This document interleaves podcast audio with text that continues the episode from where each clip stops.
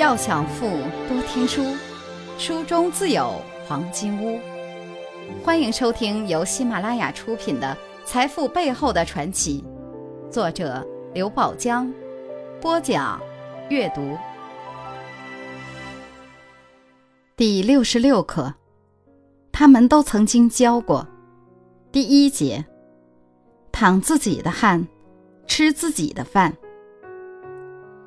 清朝大书画家郑板桥一生难得糊涂，但在教育后代方面，他却一点儿也不糊涂，而且称得上是教子有方。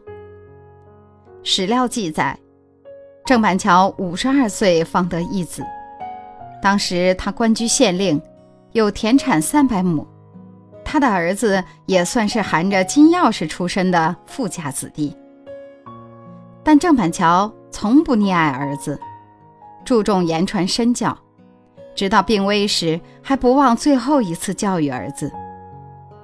这天，郑板桥的病情更加恶化，人们都在担心他的身体，他却提出让儿子亲手给他做馒头吃。儿子根本不会做，但父命难违，而且看着父亲越来越虚弱，恐怕难以支撑多久。儿子也只好答应，但儿子根本不知道如何下手，站在那里干着急。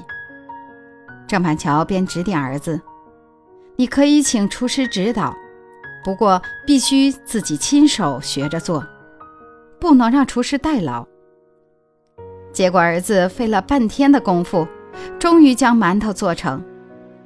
可是，当他把自己亲手做的馒头送到父亲面前时，郑板桥已经气绝。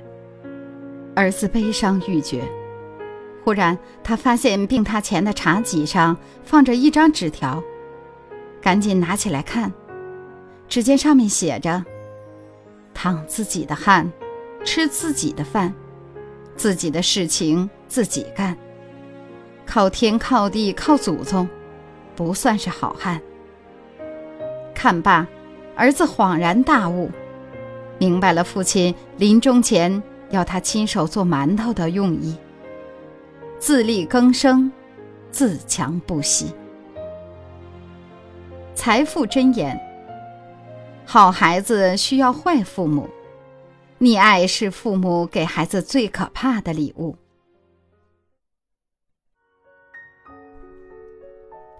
如果您喜欢今天的内容，请点击音频右上方的按钮，一键分享到您的朋友圈。